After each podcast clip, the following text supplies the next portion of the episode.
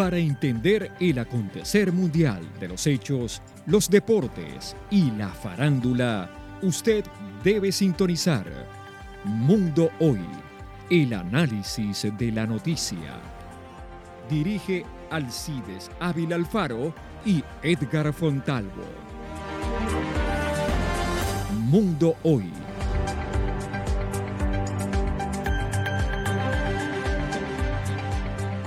Muy buenos días, amables oyentes de Mundo Hoy, que se transmite por Bocaribe Radio 89.6. La dirección es de Alcide Ávila, le habla Edgar Fontalvo. Hoy tenemos un programa muy variado. Nuestro director se encuentra en una capacitación que se ha organizado con el propósito de eh, cubrir eh, por parte de los periodistas de la mejor forma las elecciones. Aquí en cabina vamos a tener al gestor social Rafael Jiménez Fontalvo, que es de gestor social del sector de Caribe Verde, que ha, sido noticia en estos últimos días a raíz de las protestas por la falta de energía y el abandono del Estado. También estaremos hablando en el desarrollo del programa con Heriberto Mejía, vocero de la mesa de LBTI y hay una historia que vamos a contar de un joven que necesita ayuda, que quiere ir a Francia a llevar sus, em, sus pinturas. Ha, pasado gran, parte de su vida en los hospitales y tiene un sueño de ir a Francia para que conozcan su, su trabajo y también ese es uno de sus sueños. Vamos a saludar inmediatamente cuando ya son las 11 de la mañana, 4 minutos, y donde Barranquilla está con una temperatura que supera los 35 grados, es una temperatura muy alta a esta hora del mediodía. Saludamos a Alcides Ávila que se encuentra en el Hotel Washington. Muy buenos días, Alcides, ¿y cómo va ese proceso de esa capacitación? Bienvenido. Buenos días, Edgar, nuestra amable audiencia, de Radio Mundo hoy Estamos aquí en el Hotel Washington, estamos participando en un taller que viene realizando con el apoyo del Centro Carter para las elecciones regionales y el fact-checking. Usted sabe que ahora lo actual es falsas noticias. Entonces, esto es un taller que nos han invitado el Centro Carter y el Consejo de Relación para prepararnos nosotros como comunicadores para poder analizar y estudiar y no caer en las falsas noticias y no participar también en las noticias falsas. Y como tenemos como invitado a Mario Puerta, es el consultor del Centro Carter, uno de los organizadores de este evento. Bienvenido Mario Puerta a Mundo Hoy a través de Bocaribe Radio. Alcides, un saludo muy especial, saludo especial para toda la audiencia de Barranquilla y un placer estar acá compartiendo con ustedes eh, este espacio y como, como usted lo decía, eh, aquí realizando una apuesta muy especial para el eh, fortalecimiento de los medios de comunicación y de los periodistas con miras a las elecciones del próximo mes de octubre. La Fundación Carter, ¿qué papel importante tiene realizando en este taller? ¿Con qué objetivo? No solamente en Barranquilla, sino a ver en otros puntos del país. Bueno, pues eh, en este momento precisamente tenemos una apuesta muy muy interesante con, con estos talleres eh, en todo el país. Eh, vamos a tener talleres con periodistas preparándolos para el cubrimiento de las elecciones de octubre acá en Barranquilla, vamos a estar en Medellín, vamos a estar en Florencia, vamos a estar también en Neiva. Entonces lo que queremos es también descentralizar eh, estos, estos talleres que generalmente se realizan es únicamente en la capital, en la ciudad de Bogotá, y poderlos eh, realmente llevar eh, a, todas las regiones del país para que el cubrimiento para las elecciones pues sea aún mejor. para el Centro Carter, el fortalecimiento de la democracia pasa por tener una ciudadanía informada y ustedes como periodistas, ustedes como medios de comunicación tienen una responsabilidad importante y una tarea fundamental. La Fundación en este momento ¿Qué otra labor viene realizando en, Colombia? Bueno, el, el, Centro Carter ha desarrollado un papel muy importante durante toda la negociación eh, con, eh, entre el gobierno nacional eh, y la FARC apoyó la implementación eh, del acuerdo principalmente en el segundo punto acordado que fue el de participación política. Le pongo un ejemplo muy, muy sencillo pero muy relevante. Eh, apoyó el Centro Carter la construcción del estatuto de la oposición que hoy en día tenemos vigente en Colombia desde el punto de vista técnico Acuérdense ustedes que este estatuto de oposición era una obligación que teníamos en Colombia desde 1991 y que con ocasión del acuerdo de paz se le dio nuevamente un impulso y gracias al Centro Cárter pues pudimos desarrollar todas las metas técnicas para hoy en día tener ese estatuto de oposición. Con esta participación que ustedes tuvieron con el gobierno del presidente Santos, en la actualidad Petro, el gobierno, lo ha invitado también a participar en las mesas de, diálogo con el ELN y con otros eh, grupos que con el cual el gobierno quiere desear tener consecución de la paz. No, no hemos, no hemos tenido ningún contacto para, para ese tema. Nosotros seguimos estando muy, muy involucrados eh, y, y, seguimos apoyando cualquier iniciativa para continuar la implementación de ese acuerdo de 310 páginas que se firmó en el 2016. Sabemos que todavía muchos temas por eh, en los que debemos seguir avanzando y pues eh, esa es la idea, que podamos seguir eh, apoyando distintos temas. El Centro Carte, que en, de otra manera participa aquí en el, en el gobierno colombiano o en el Estado como consejero, como algo, como un punto influyente? Bueno, tenemos tenemos muchos muchos proyectos. Le cuento que por ejemplo ahora el 11 y 12 de, de julio vamos a estar desarrollando un evento nacional en conjunto con el eh, Consejo Nacional Electoral sobre participación política de las mujeres en Colombia. Vamos a tener invitadas internacionales, vamos a tener participación de lideresas políticas de los distintos departamentos de Colombia. Eh, y como se da usted cuenta, eh, de distintas formas buscamos el fortalecimiento de la democracia, en este caso en Colombia, para que los ciudadanos puedan tener mayores herramientas para la toma de decisiones.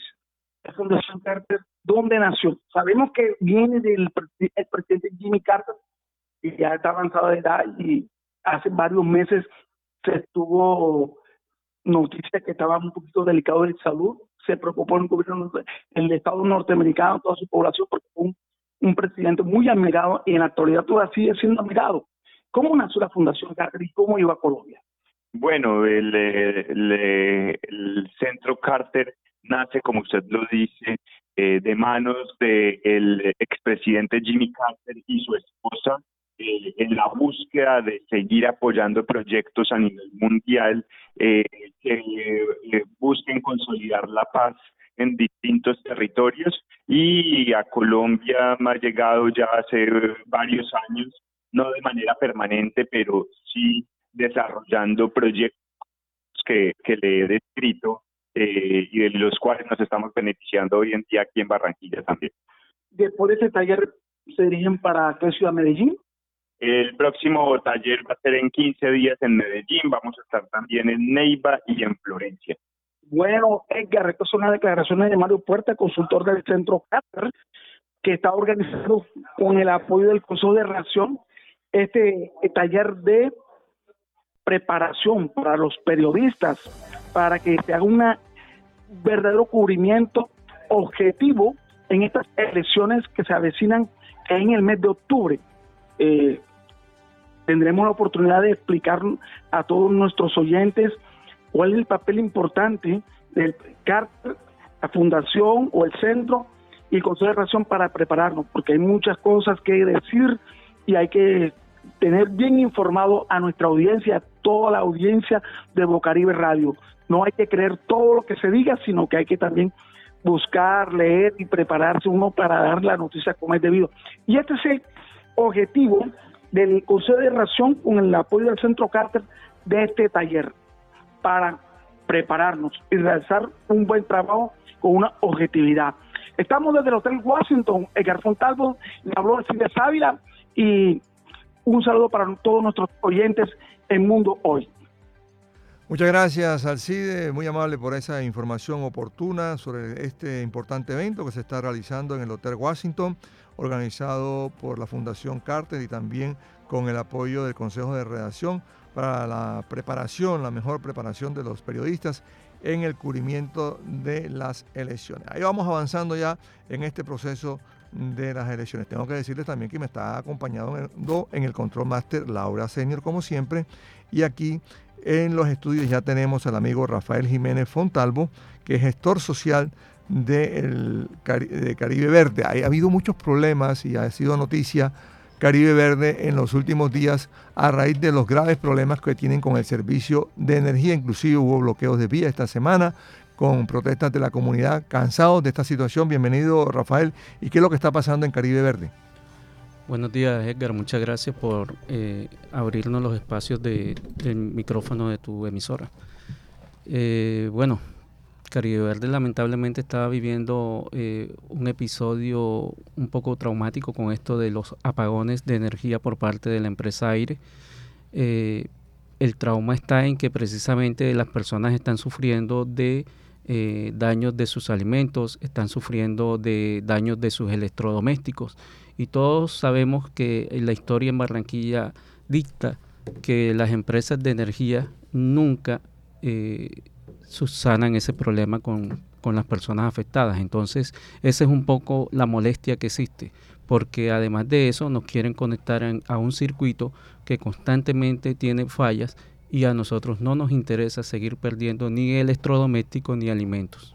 No, y fíjese que mucha gente, inclusive eh, personas que están allí, que, no son propietarios, han dicho, no, nos va a tocar mudarnos porque no hay condiciones para la gente, por ejemplo, que trabaja en casa.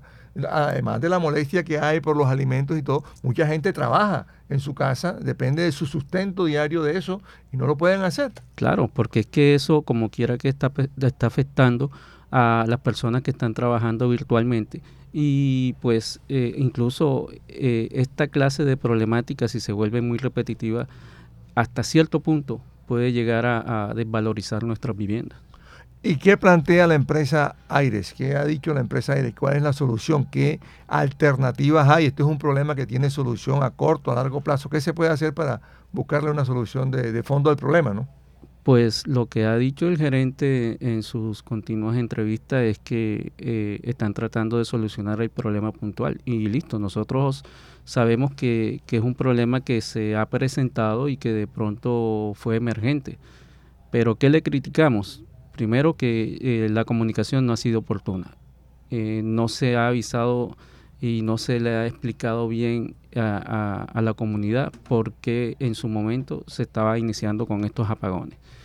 Y segundo, pues eh, la frecuencia de esto debe ser un poco más regulada. Entendemos que tienen que hacer las reparaciones, pero hombre, tienen que, acortar un poco esos ciclos de, reparación para que no nos veamos tan afectados. Y estamos hablando de apagones de cuántas horas, Rafael? Pues eh, llegamos a tener eh, todo el día sin luz, eh, llegamos a tener 24 horas sin luz, entonces es algo traumático, definitivamente. O sea que entonces en este momento la, respuesta de, aire es, es cuál en el sentido para, para mejorar. En este momento, lo último que he escuchado de parte de la gerencia de aire es que eh, en próximos días van a volver a hacer un arreglo. Eh, parece ser que para buscar eh, la solución definitiva. Esto pues va a conllevar que va a tener, vamos a tener una serie de apagones. Incluso ayer también arreglando habían sectores de Caribe Verde que estaban sin, sin energía eléctrica. Entonces, la idea es pues la idea es que se le dé solución lo más pronto posible y que no nos afecte tanto. Sí, porque se vuelve insoportable la situación y lógicamente la gente se desespera y pasó lo que tenía que pasar, la gente bloqueó la vía, ¿no? Claro, porque es que eh, se vuelve algo un poco conflictivo. Mira, ahí hay, hay personas eh, que tienen sus bebés y sus bebés estaban acalorados, estaban sufriendo, los ancianitos que están ahí. Entonces, si de pronto había una comunicación efectiva, hay algunas personas que podrían salir a otros barrios y, mientras subsanaban la cosa, pero si ni avisaban ni nada, entonces eso generó la molestia. Sí, claro, la gente llega un momento en que ya se colman y lógicamente eh, salen a protestar. Y, la, idea no es esa, la comunidad finalmente no quiere protestar, no quiere el problema, lo que quiere es que la empresa preste un buen servicio, ¿no? Exacto, que es lo que merecemos por incluso por el valor que pagamos. Eh, para nosotros Caribe Verde es una de las zonas que más alto paga en tarifas. No entendemos por qué, pero eh, eso es lo que está pasando. Los recibos de servicios públicos llegan carísimos. Ojalá y la alcaldía de Barranquilla en algún momento a través de la Oficina de, Servicios Públicos termine de revisar este punto y ojalá la superintendencia eh, también nos ayude a vigilar esto. De hecho, la superintendencia en estos días va a hacer una campaña eh, dentro de Caribe Verde, eh, en Villas del Caribe, si no estoy mal es el 5 de julio, precisamente para recoger este inconformismo de las personas eh, con base a los servicios públicos que están presentándose en Caribe Verde. ¿Y estamos hablando de tarifas promedios en cuánto más o menos en Caribe Verde? Eh, si no estoy mal, eh, a, veces oscila entre 800 y, y 1000 pesos el, el vatio, más o menos. Pero más o menos, ¿le llega a la gente en cuánto las facturas más o menos para tener un... Mira, ahí hay personas que en el mes están pagando entre 70 mil y 100 mil pesos. ¿Y, ¿Y qué trato es? La gran mayoría de, los BIPAS son extracto 1. O sea, es muy alta, claro. Claro, claro. y además estamos hablando de personas entonces que, que a veces eh, trabajos informales, que son comerciantes independientes, que no, no tienen ese presupuesto, ¿no? Es muy alto para lo que ellos lo que ellos ganan para pagar esa, tarifa. De hecho, en otras zonas en las que vivían no pagaban tanto como ahora que se mudaron a, Caribe Verde. Aquí yo estoy aquí estoy viendo yo el comunicado que pidió Aires en relación a la situación en Caribe Verde el 29 de junio. Dice, con una serie de trabajos en el circuito La Paz, la empresa Aire normalizó de manera provisional el servicio de energía, ojo, manera provisional, el servicio de energía en Caribe Verde y barrios circunvecinos. Este sector fue afectado por la emergencia presentada la semana anterior por una avería en uno de los transformadores principales de potencia de la subestación Cordialidad. Ante la contingencia se puso un transformador móvil provisional para disminuir el impacto de la emergencia. Ante esta situación y la alta demanda de energía, se han realizado transferencias entre circuitos para atender a los clientes. En el paralelo, la compañía instalará un transformador de mayor capacidad en la subestación Cordialidad en la segunda semana de julio. Actualmente la empresa avanza en el alistamiento del nuevo transformador de potencia, el cual para ser transportado a la subestación es necesario desmontarle algunas de sus partes. O sea, estamos hablando aquí de la segunda semana de julio. Mientras tanto están con un transformador móvil. Exacto, algo provisional. Entonces nos imaginamos que todo, este tiempo están trabajando para la solución definitiva y que en la segunda semana de julio nos veremos afectados con alguna especie de, de corte de energía, pero en teoría creemos que es para darle solución definitiva. ¿Y cuántos habitantes hay en Caribe Verde? Caribe Verde ahora mismo tiene en, cantidad de viviendas tiene aproximadamente 11.000 viviendas. En promedio de habitantes contamos solo Caribe Verde, sin meter las zonas eh, aledañas, tenemos 46.000 personas en promedio. Y lo que uno observa es que están construyendo más hacia esa zona. pero ¿cómo construyen si no hay una, solución al servicio de energía? Eh, eso es lo delicado, ¿no? Es, un problema social. Es que creo que precisamente el problema es que como están llegando más construcciones, me imagino que Aire lo que está haciendo es repotencializar la zona. Entonces, de pronto ahí es donde se está presentando el conflicto y es, y es normal que de pronto se tenga que presentar. Lo que, lo que no estamos de acuerdo es que sean suspensiones tan prolongadas que nos estén afectando a tal punto. Claro, sí, porque es que son, son apagones que que no nos dejan hacer nada prácticamente, los mantienen brazos abajo a todo el mundo. Claro, claro, ese es el punto. Oye, otro de los problemas que tiene eh, Caribe Verde, entiendo que hay, eh, hay un problema también de alumbrado público que no está funcionando y que se convierte en un grave problema para la inseguridad de los habitantes. ¿Qué es lo que pasa con el alumbrado público en Caribe Verde? Eh, la empresa de alumbrado público pues siempre está tratando de, de, mantener estos arreglos. Lo que pasa es que también contamos con algunos elementos en la zona que como que se roban los cables y cada rato están dejando las zonas oscuras. Eh, pero la idea es que precisamente eh, el acompañamiento de la policía eh, constantemente, la red de apoyo que se tiene interna en Caribe Verde, esto ayude a ir mejorando de a poco esa clase de, falla que hay en, cuanto a la seguridad. Porque allá la seguridad se vuelve algo...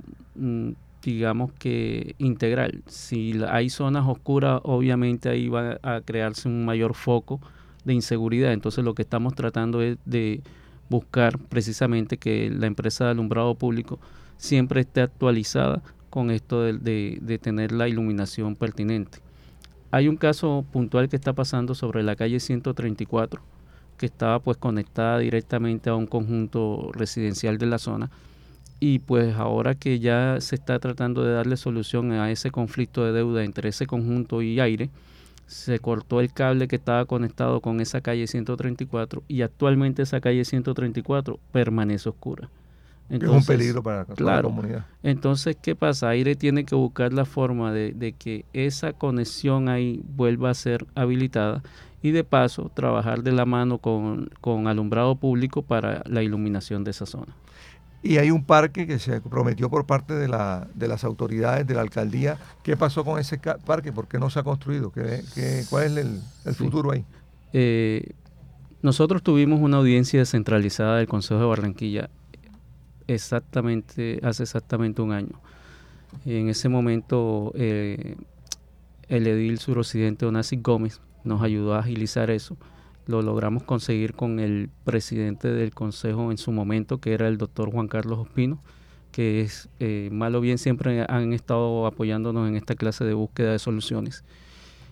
En ese momento, en esa audiencia, participaron secretarios diferentes de la alcaldía, entre esos el doctor Salá, y él se comprometió en su momento en hacer del Boulevard de Caribe Verde el parque lineal más grande que pueda tener el suroccidente. Si no el más grande, por lo menos uno de ellos, de los más grandes del suroccidente. Entonces, bueno, estamos ahora en este momento en la etapa en que eh, el doctor Sala nos dice de que tiene ciertos recursos y nos los va a invertir en la zona. El parque pues va a comenzarlo por etapa. En este momento va a tratar de cubrir la zona que más está poblada. Eh, eh, eso está aproximadamente eh, entre la calle 130 y la 131 de, con la carrera 9G.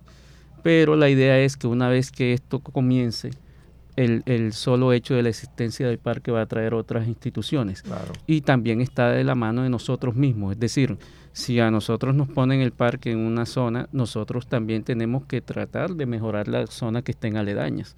Entonces eso va a ser una tarea de, de, comunidad que ojalá y con el favor de Dios podamos contar con el apoyo de toda la comunidad para Sí, la idea es que también, porque no solamente es el Estado, la comunidad también tiene que eh, unirse. Si van recuperando partes del parque, la gente tratar de conservar lo que tiene y, y, mejorar lo que está aledaño para que se vayan apropiando, porque es que también nosotros tenemos que apropiarnos de los parques, ¿no? Porque si no, llegan los bandidos, los de la delincuencia y se apropian de ellos, claro. los consumidores de drogas, en fin. Claro, y la idea es que si, si llega eh, la ADI a colocar este parque, nosotros comencemos que en las zonas que estén al lado eh, podamos hacer de pronto que nos pongamos de acuerdo en la comunidad un domingo, vamos a hacer la limpieza de esta zona, vamos a aplanar esta parte, vamos a ir haciendo, porque es que nosotros no podemos recargarle que eh, toda la solución tiene que ser de la alcaldía. Nosotros también podemos dar solución. Si nos ponemos a esperar solo que la alcaldía reaccione, podríamos demorar mucho tiempo. Nosotros necesitamos nosotros actuar también. Sí, la comunidad también tiene que ser muy activa y apropiarse de las obras que se van haciendo por parte de las autoridades y eso es un trabajo conjunto. Allí se requiere el apoyo, alcaldía, Policía Nacional y la comunidad. Ese, esas, tres, eh, eh, esos tres segmentos para trabajar conjuntamente y mejorar la calidad de vida de los habitantes de esta zona de Caribe Verde.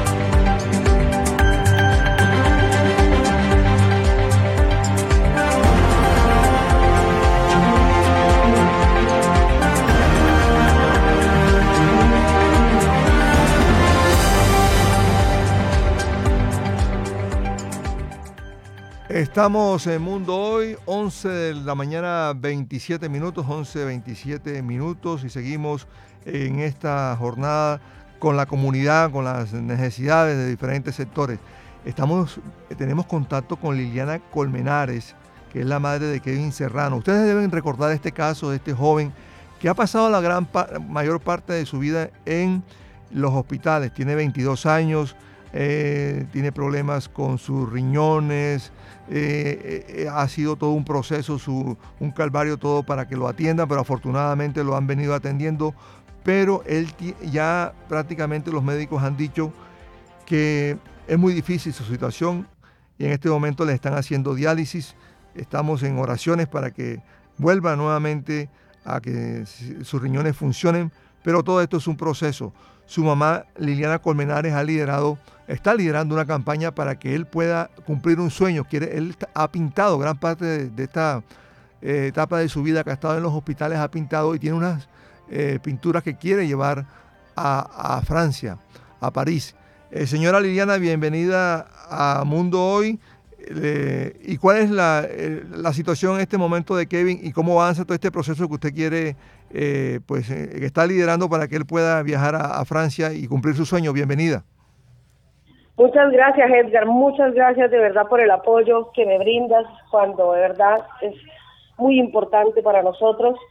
Bueno, Kevincito en este momento se encuentra hospitalizado, entró el 28 porque tuvo una recaída otra vez, eh, se complicó bastante, el cual, bueno, te, voy a corregir algo, todavía no está en diálisis. La otra semana es que le van a hacer la extracción, o sea, la cirugía para sacar el trasplante riñón, de riñón que tenía por 10 años. Fue el 13 de junio del 2013 y fíjate, acaba de cumplir 13, 10 años, ahorita el 13 de junio. Pero Kevin tiene una nefropatía membranosa, tiene la vejiga dañada. Las cosas no salen hoy, ¿verdad, Edgar? Las cosas salen mañana y a, y a largo plazo, ¿cierto? Resulta que este problema de, venga de cuando a él le hicieron una vesicostomía, que fue ponerlo a orinar por más abajito del ombligo, una incisión que se llama vesicostomía. Pero este procedimiento se lo dejaron pasar seis años y no se le hizo la cirugía que duraba 20 minutos o menos ese procedimiento. Se dejaron pasar seis años y eso hizo que la vejiga obviamente a estas alturas se dañe la vejiga se le dañó, por eso los médicos dicen que en ninguna parte, pues aquí en Colombia no se hace ningún tipo de procedimientos, pero no quiere decir que yo no esté buscando esta oportunidad, esta esperanza en otro país, ¿verdad?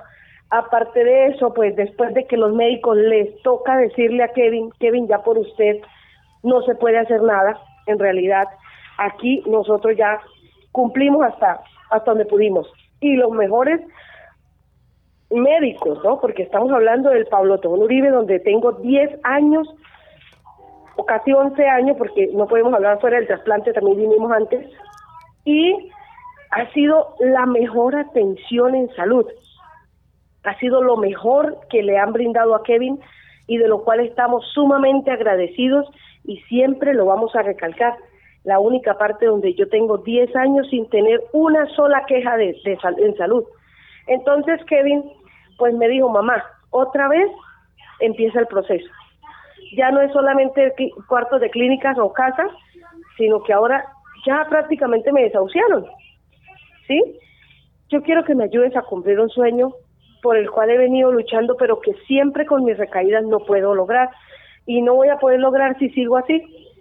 Ayúdeme a llevar una de mis obras a Europa, lo que sea, Francia, España, Londres, London, París. Yo quiero exponer en una galería porque mi sueño siempre fue ese. Desde que empecé a pintar y empecé a tomarle amor al arte, porque él no sabía nada de pintar, esto vino después del trasplante, él le gustaba el fútbol. Incluso Vaca lo visitó un día que estaba en la clínica de la costa porque él amaba el fútbol. Bueno, yo empecé a ver el talento de Kevin y pues con lo poco que le he podido dar, porque la verdad es una enfermedad que esto, esto de la patología Kevin es para tener uno plata en el bolsillo. Esto no es que con, con un millón de pesos uno anda bien, no. Este joven requiere de comida, de atención, de todo, y para durar 10 años con el trasplante, sin haber llegado contaminado, por ejemplo, por comida, por algo, es porque la, la atención y demás que le brindé fue excelente, el cuidado fue excelente. Entonces, en eso me dediqué, dije, pues sí, tienes razón, a la final ya qué más se puede hacer si se supone no se consigue todavía no hemos conseguido pero no quiere decir que por, por luchar por el sueño de Kevin no esté buscando otra oportunidad en otro país.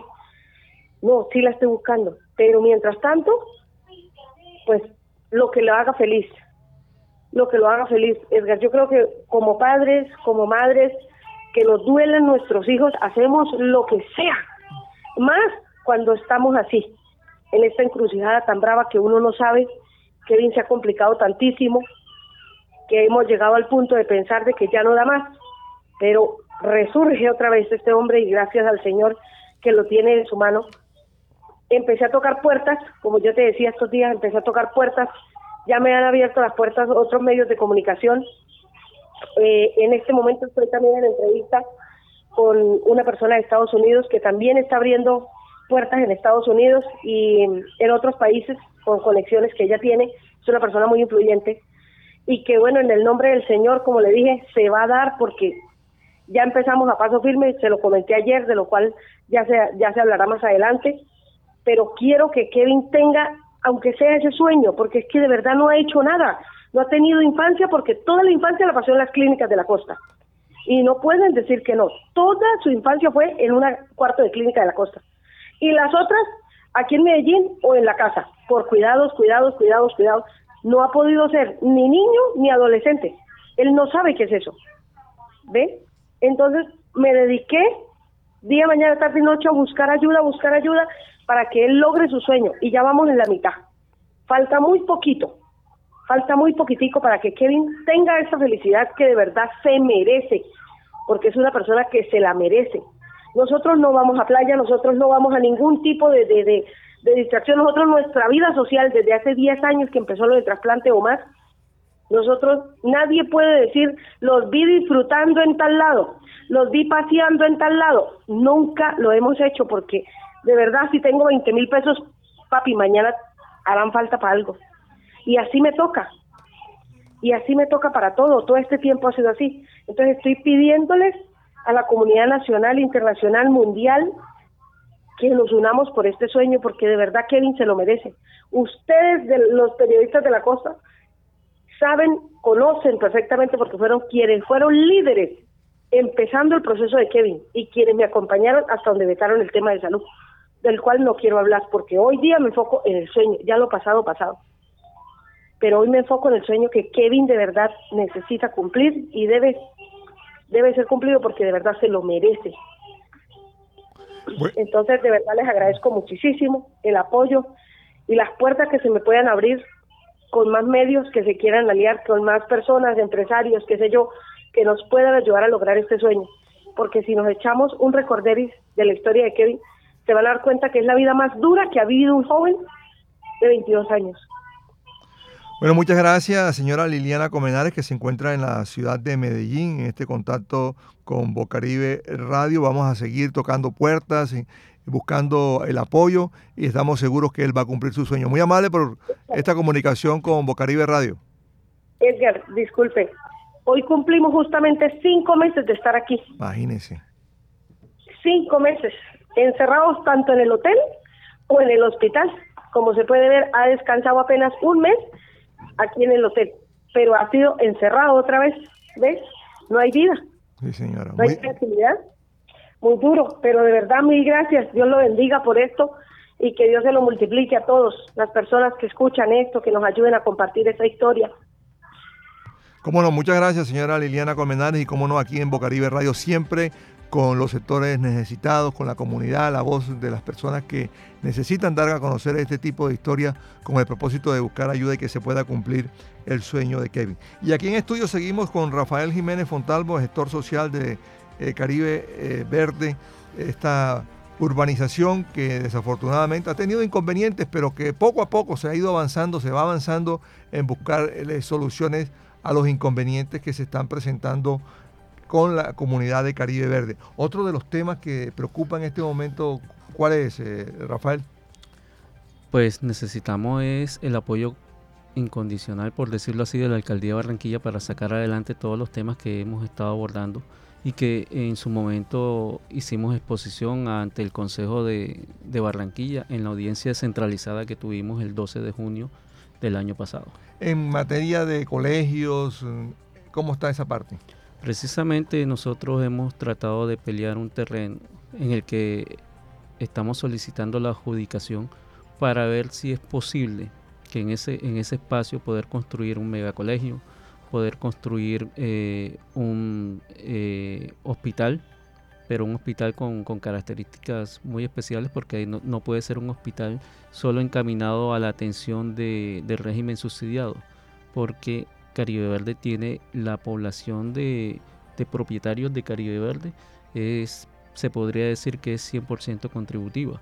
Entonces, eh, en virtud de ello, nosotros tenemos que pelear por un hospital que tenga la característica mixta de atención, es decir, atienda a personas del régimen subsidiado, pero también que atienda a personas del régimen contributivo. Además de eso, pues necesitamos hacer un CDI eh, para los niños precisamente porque eh, en la zona los que están no han dado abasto, por decirlo así, porque la cantidad de personas que existimos eh, es demasiado. Como quiera que eh, Caribe Verde tiene la población de 46 mil personas, esto quiere decir que ya estamos igualados prácticamente a la población de Puerto Colombia. Claro, sí, sí. Eh, es muy significativa el número de personas que está viviendo allí.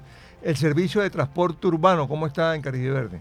Hay en este momento tres líneas de buses, pero lamentablemente la cobertura es muy poca. De hecho, hemos solicitado a través de la Veeduría Gestión Caribe hemos solicitado a, Área Metropolitana de Barranquilla para ver si era posible que nos ampliaran la cobertura con nuevas líneas de buses.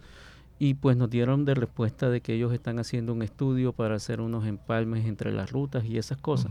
Y que por ende ahora mismo no es viable autorizar otras rutas de buses. Entonces estamos esperando a que ellos terminen de hacer ese estudio para ver con qué podemos avanzar. Porque ahí lo ideal es hacer unas rutas de buses. De hecho, las que más críticas que tenemos serían eh, una que saliera de Caribe Verde y llegara al corredor universitario de allá de Puerto Colombia, porque ahí hay una cantidad de población de, estudiantes que le toca hacer eh, doble, doble, escoger doble pasaje para poder llegar hasta la universidad y viceversa. Necesitamos una que corra desde Caribe Verde a Vía 40 y una que corra de Caribe Verde a Soledad. Entonces, por lo menos si, si comenzáramos con esas tres rutas, sería eh, muy beneficioso para la zona. ¿Y hasta qué hora se cumple? ¿Cuál es el horario del servicio urbano ahí en Caribe Verde? Eh, aproximadamente como hasta las nueve, nueve, nueve y media de la noche. ¿Y comienza a qué hora? Eh, sí, comienza temprano. Hay, hay personas que salen a trabajar desde las cuatro y media, cinco de la mañana. Correcto, entonces es otra de las necesidades, entonces abrir otras rutas, porque me imagino que la gente que va para esos sitios que usted mencionaba tienen que tomar una moto. Exacto, tienen que salir. ¿Cuánto vale la moto allá eh, saliendo de Caribe Verde? Sale en dos mil pesos. Dos mil pesos, lógico. Entonces pago doble. Exacto, entonces mira, eso es algo que afecta a la economía personal, porque hay personas que de pronto no tienen todos los días para estar bajándose en la circunvalar y coger una moto, entonces les toca caminar el, el trayecto de los 2.5 kilómetros que tiene el bulevar. Entonces eso podría generar un peligro inminente para esas personas. Entonces ese es el afán de nosotros de primero pelear ese parque lineal de, del bulevar de Caribe Verde y segundo buscar la forma de que siempre esté iluminado. Entonces si en este momento no podemos tener el máximo que es el, el parque lineal por completo, por lo menos eh, empezar con que mantener esa zona iluminada por parte de alumbrado público y que ojalá la alcaldía de Barranquilla eh, eh, nos ayude en la gestión de solicitarle a las empresas constructoras que así como ellos hicieron las carreteras para que los vehículos salgan, ese pedacito que olvidaron de hacer los andenes, pues lo corrijan, porque eso es lo ideal. Oye, ¿y en Caribe Verde no hay zonas de recreación? Eh, no, cada conjunto tiene un, pequeño parquecito, pero no realmente no cubre las expectativas que debería.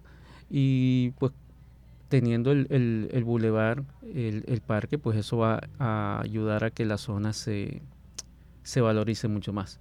De hecho, eh, dentro de Ciudad Caribe también sabemos que existen eh, unos terrenos, pues ojalá y en algún momento en esos terrenos también la alcaldía pueda hacer algo Estamos esperando que actúen, que, entren y, vean todo lo que se puede hacer, porque Caribe Verde en este momento es un lienzo en el que se puede trabajar. ¿Y el tema de la inseguridad? Bueno, la inseguridad, pues lamentablemente está generalizada en toda Barranquilla. Eh, Caribe Verde no es exento de este problema. Eh, han habido uno que otro atracos ahí, en, eh, sobre todo en la, en la entrada de la, calle, de la calle 130 con la carrera 9G. Pero eh, gracias a Dios, con la ayuda de la alcaldía, a través de la secretaría del doctor Nelson Pantrón, eh, con la ayuda del comisario Mercado y, otros amigos, hemos logrado hacer esta red de apoyo de Caribe Verde en la que está interconectada cada uno de los conjuntos que existen en la zona. Y eso ha, funcionado, la gente está apoyando. Sí, claro. Eh, esa red de apoyo mantiene actualizada a, la policía y pues cuando ha sido posible, la policía ha actuado lo más pronto que puede. En Caribe Verde hay de diferentes, me decía usted, diferentes estratos, ¿verdad? En, eh, los conjuntos, ¿verdad? Eh, diferentes estratos. Sí, la, los conjuntos que están un poco más hacia acercándose al, a la circunvalar, esos son estrato 2. En, en cuanto a un, un, poco más de tiempo van a pasar al estrato 3. Los VIPAS hay VIPAS estrato 1 y VIPAS estrato 2. Y en, y en esa, teniendo en cuenta esa composición, hay también muchos trabajadores, muchas eh, personas de trabajo informal. Sí, sí, hay trabajo informal. Eh, de hecho, ojalá pues eso también se logre regular de alguna forma porque no estamos diciendo de que no deban de trabajar, ahí es que organizarlos. Y si se organiza bien se puede, puede funcionar la cosa, porque es que de hecho eh, el trabajador informal, informal en la zona también ayuda a que esa, esa parte de, de soledad no exista y que de, de, paso sirve para que las personas que estén habitando o pasando y esas clases de cosas pues se sientan seguras en la zona. Yo me refiero también a, que muchos habitantes que son trabajadores informales también podrían, eh, digamos, la, alcaldía tener en cuenta esa situación como para seguirlos capacitando, mejorarlo. Yo me refiero a que también ayuden a mejorar su calidad de vida, es lo que... Sí, claro. De hecho, eh, nosotros tenemos en la zona dos cenas y a través del SENA también siempre estamos tratando de actualizar a las personas en, los cursos que estos SENAs tienen ahí. Siempre por eso estamos pasando esa clase de cosas en las noticias de, los grupos internos de WhatsApp que existen en la zona para que las personas que en algún momento necesiten eh, mejorar su nivel académico como informal puedan ir haciendo. Claro, y esa es la mejor forma que puede ayudar ahí en el caso de las autoridades, porque eh, una persona que tiene una, una, capacitación ya puede poner un negocio en mejores condiciones, puede acceder a créditos, en fin, mejora su, su, calidad de vida, ¿no? Claro, y hay programas que incluso pues la alcaldía, eh, ahora que tenga mayor presencia, puede mostrar de que ellos manejan un programa de de apoyo al, al, emprendedor. Entonces hay que ir buscando esa clase de cosas. Pero para eso necesitamos que la alcaldía entre a la zona y se apersone de, de la situación que pasa en Caribe Verde.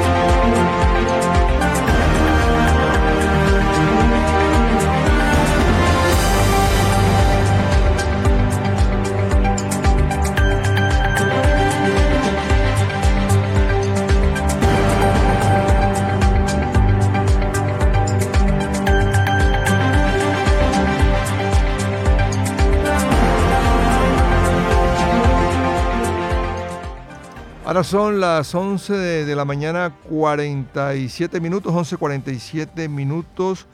Este 2 de julio se va a realizar la marcha tradicional que realiza el sector de el, eh, LGBTI, población LGBTI, aquí en la ciudad de Barranquilla. Y estamos saludando a Heriberto Mejía, que es el vocero de la mesa de LGBTI aquí en el Departamento del Atlántico. Heriberto, bienvenido a Bocaribe Radio y cómo se han preparado para esta movilización que entiendo cada año participan eh, mayor número de personas. Bienvenido. Sí, muchas gracias a Bocaribe por siempre brindarnos estos espacios de, comunicación con, los eh, barrios y los sectores de Barranquilla y la área metropolitana. Sí, efectivamente mañana tenemos la, conmemoración del Día del Orgullo eh, LGBTI, es en todo el planeta, es una conmemoración que realmente es el día del 28 de junio, pero eh, hablamos de que todo el mes de junio es el mes del orgullo, de la diversidad, de los derechos, del respeto, de la inclusión.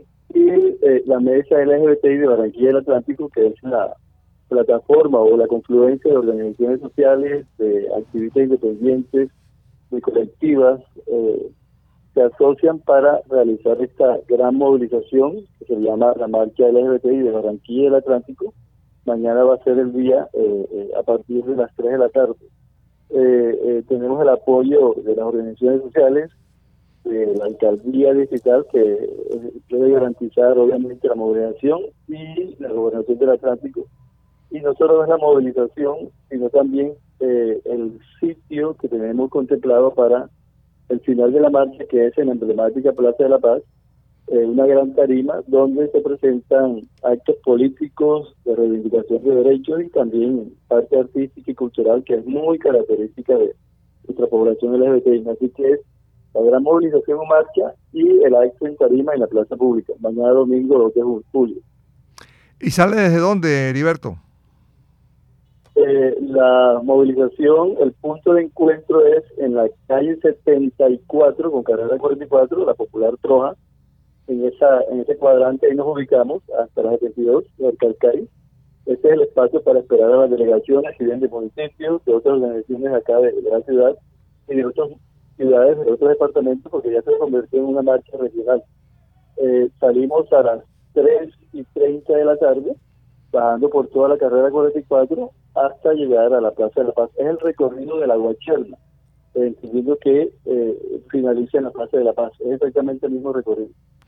Heriberto, ¿y cómo estamos en materia de reconocimiento de los derechos de la población LGBTI en el Atlántico? ¿Se ha avanzado con todas estas campañas que ustedes realizan, con todas estas eh, eh, llamados también que hacen a las autoridades para que los acompañen? ¿Cómo estamos en el Departamento del Atlántico en este tema? En el Departamento del Atlántico y en el Distrito de Barranquilla, que hace parte del departamento, bueno, el departamento registra a nivel eh, región Caribe, según el Observatorio de Derechos Humanos de Caribe Afirmativo, el Atlántico revisa o, tiene los mayores índices de violencia hacia la población LGBTI y desafortunadamente seguimos en primer lugar, incluyendo Barranquilla y ciudades metropolitanas. Y este es el llamado que le hemos hecho a las autoridades competentes, a la Fiscalía que investigue hechos de violencia y homicidios que mayoritariamente aún están en la impunidad y la Policía Nacional pues toma acciones efectivas cuando hay casos de discriminación en el espacio público. Eh, hay una política pública en el Departamento del Atlántico, toca invertirle más recursos porque es una política que no tiene suficientes recursos y cuando no hay recursos pues eh, la política queda simplemente en el papel. Ese es un reto que tenemos en la mesa, de acompañar a la gobernación que en la próxima eh, periodo tenga más recursos para que los municipios eh, cuenten con más acción afirmativa y que los municipios individualmente también empiecen a, elaborar sus propias políticas públicas.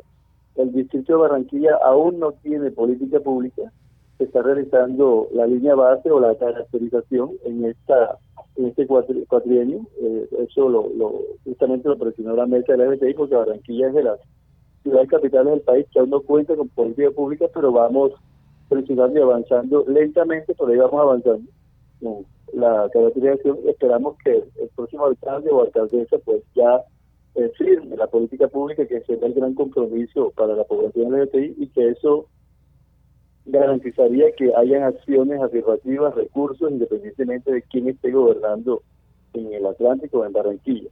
Entonces, todavía queda mucho por hacer. Eh, hay voluntad de parte de algunas eh, candidatos o candidatas que estamos realizando los programas de gobierno, la alcaldía de gobernación, estaremos muy muy pendientes de cuáles son las líneas de derechos humanos, de paz y de inclusión para que estas personas pues, puedan convertirlas en plan de desarrollo cuando lleguen a, sus puestos. Oiga, ¿ustedes no han pensado en candidatos propios, por ejemplo, al Consejo, al, a la Asamblea? No, no, no hay esa posibilidad que puedan participar en, en la política activa, me refiero.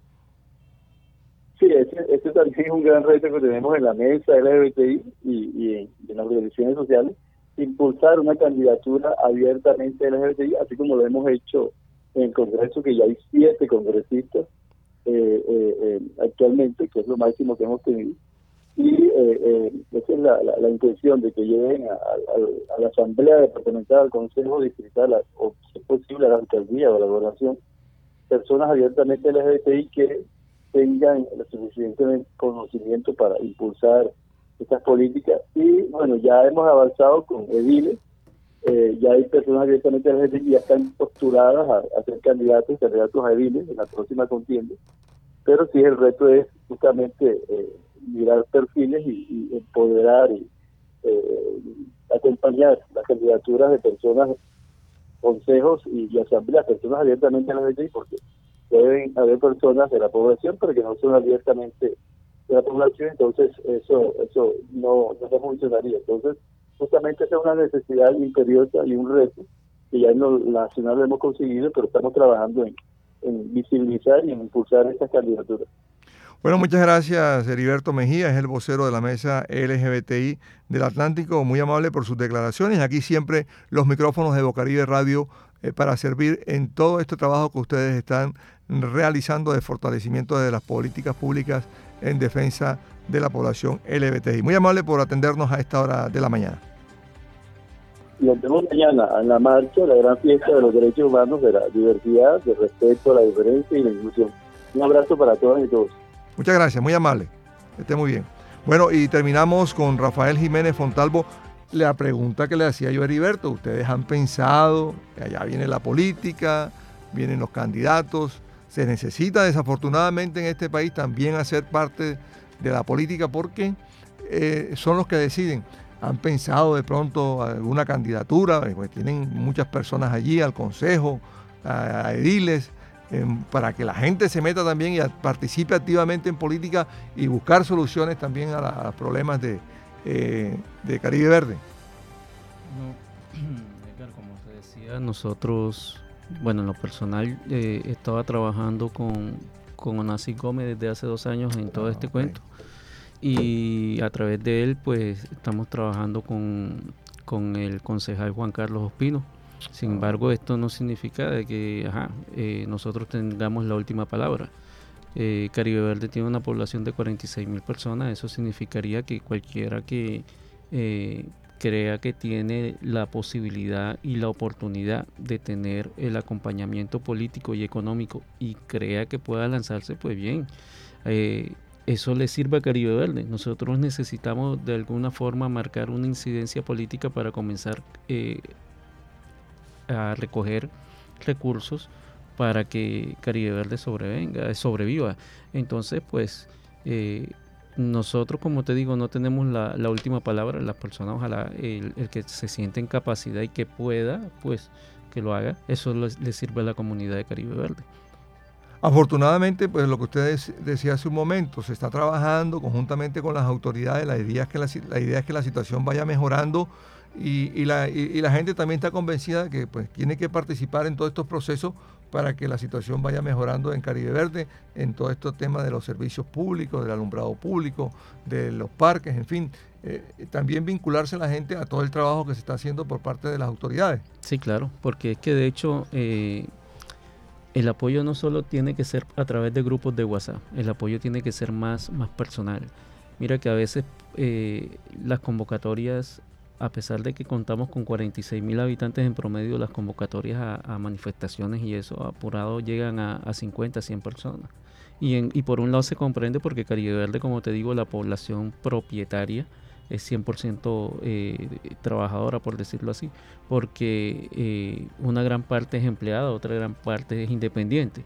pero en el contexto del, asunto son personas que trabajan todo el día. Entonces, de pronto eso también eh, quita cierta oportunidad para que la gente participe más activamente. Pero en las redes siempre vemos el, eh, que se movilizan, opinan y la cosa. Pero lo ideal sería que el apoyo fuera un poco más personal. Sí, la gente tiene que empoderarse, ese es su patrimonio. Han trabajado mucho, han, han hecho un esfuerzo para comprar un apartamento y pues ese es su patrimonio. Tienen que eh, tratar de hacer todo lo posible para que eso mejore. Claro, y si tú miras, eh, Caribe Verde es una zona que yo me atrevo a decir que es la zona mejor ubicada en, Barranquilla y de, la, de la que se están acostando sobre, sobre la circunvalar, porque Caribe Verde tiene la entrada de Caribe Verde normal y, si en el peor de los casos se necesita una urgencia, un trancón o algo, tenemos, contamos con la salida que nos une por el lado de Pinal del Río y nos saca a la vía de Juan Mina. Y muy seguramente con esta proyección de construcciones que está teniendo Caribe Verde en este momento, eh, hay unas trochas que salen eh, hacia villas de, villas de cordialidad, que tú sabes que esa se encuentra sobre la, por la cordialidad entonces, muy seguramente, como ya estas construcciones están encaminándose hacia allá, las constructoras en cualquier momento harán las vías de conexión que nos saquen a la cordialidad. Entonces, nosotros vemos que Caribe Verde está ubicada tan central que la valorización que va a tener en muy pocos tiempos va a ser mayor a la que ya cuenta. Bueno, así sea. Muchas gracias a Rafael Jiménez Fontalvo, gestor social de Caribe Verde, por aceptar esta invitación aquí en Bocaribe Radio y estaremos eh, muy atentos a toda esta evolución de aquí pues, con los micrófonos abiertos para atender cualquier requerimiento de la comunidad. Muchas gracias Edgar y pues siempre eh, a tus órdenes en lo que necesites allá en Caribe Verde y gracias de nuevo por abrirnos estos espacios. Hemos llegado al final de esta misión de Mundo Hoy, la dirección de Alcides Ávila en la cabina de sonido nos acompañó Laura Senior, les habló este servidor de todos ustedes, Edgar Fontalvo. Que sean felices, feliz fin de semana.